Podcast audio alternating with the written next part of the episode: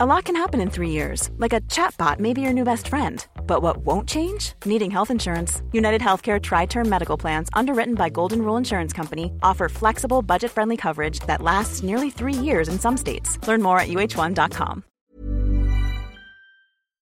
En conferencia de prensa sorprendió esta declaración de Edmundo Jacobo, quien anunció que presentó su renuncia como secretario ejecutivo del Instituto Nacional Electoral, por lo que dejará el cargo a partir del próximo 3 de abril. Edmundo Jacobo, ¿cómo te va? Qué gusto saludarte esta mañana. Muy buenos días.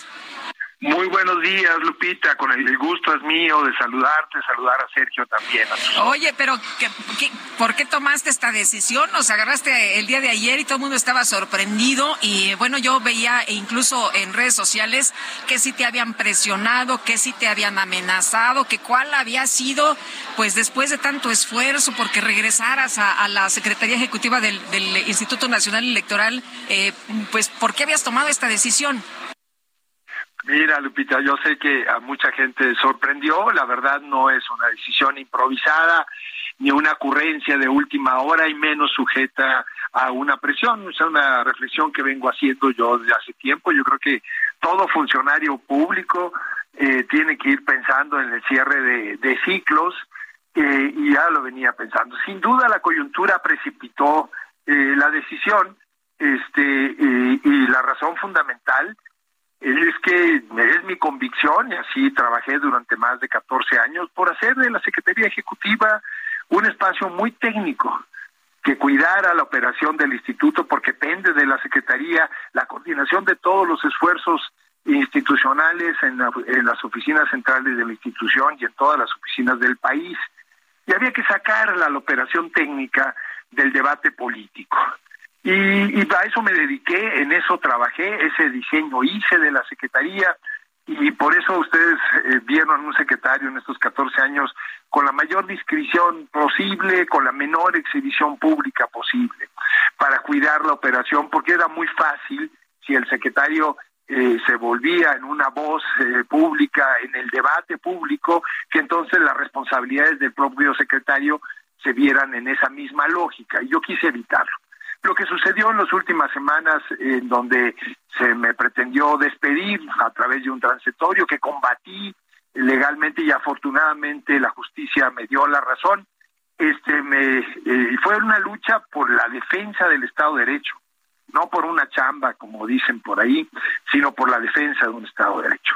Regresando, habiendo restablecido el Estado de Derecho, lo que digo es, hago un balance y digo, el secretario perdió ese perfil técnico, se volvió una figura política, dio opiniones sobre el debate público, sobre todo los riesgos de la pretensión eh, regresiva desde mi punto de vista del plan B, y entonces el secretario ya no puede seguir jugando ese papel en mundo Jacobo y tiene que buscarse un nuevo perfil que espero que quien llegue al Consejo General sea una persona eh, propuesta por la presidenta, la nueva presidenta del Consejo General, que tenga un perfil imparcial, técnico, equidistante a todos los actores políticos.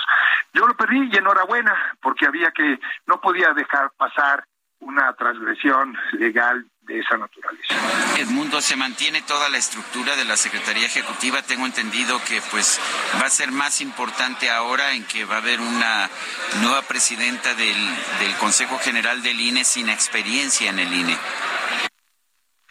Mira, Sergio, esto, eh, pues hay una estructura muy, muy fuerte en el instituto. Yo lo he mencionado ya con ustedes en otras ocasiones. El baluarte de la institución es el Servicio Profesional Electoral Nacional. Por eso justamente no solamente se me quería despedir a mí con el plan B, sino también desmontar al, cerca del 85% de las y los trabajadores que forman parte del servicio. Afortunadamente hay una suspensión en curso que detuvo eso eh, y yo esperemos que, eh, así como el ministro tuvo la sensibilidad de ver ese riesgo, quien llegue a la presidencia del Consejo entienda que esa estructura es un pilar fundamental para garantizar la operación de acuerdo a las reglas establecidas para la organización de las elecciones. Sería realmente una no se visualizara una cuestión de esta naturaleza.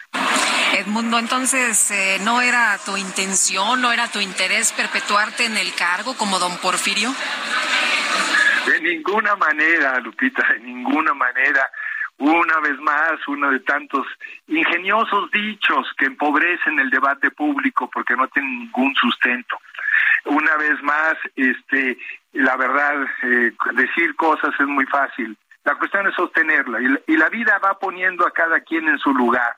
Ustedes lo saben muy, muy bien este y mi intención era, insisto, defender el Estado de Derecho, hacer ver que es posible que desde un ciudadano pueda pelear por eh, sus derechos, porque sus derechos se respeten. En, por eso hemos luchado, por una sociedad de leyes, por una sociedad en donde todos seamos iguales frente a la ley y no la arbitrariedad y no el autoritarismo. Edmundo, ¿y qué te depara el futuro ahora que termina este periodo? Eh, ¿Qué quieres ser cuando seas grande? Sergio, no sé todavía, la verdad se los confieso, estaba concentrado. ¿No, no tienes nada arreglado? Nada, absolutamente nada. Sergio. Lo que sí tengo muy claro es que voy a seguir luchando por la democracia en este país, ahora en otra trinchera.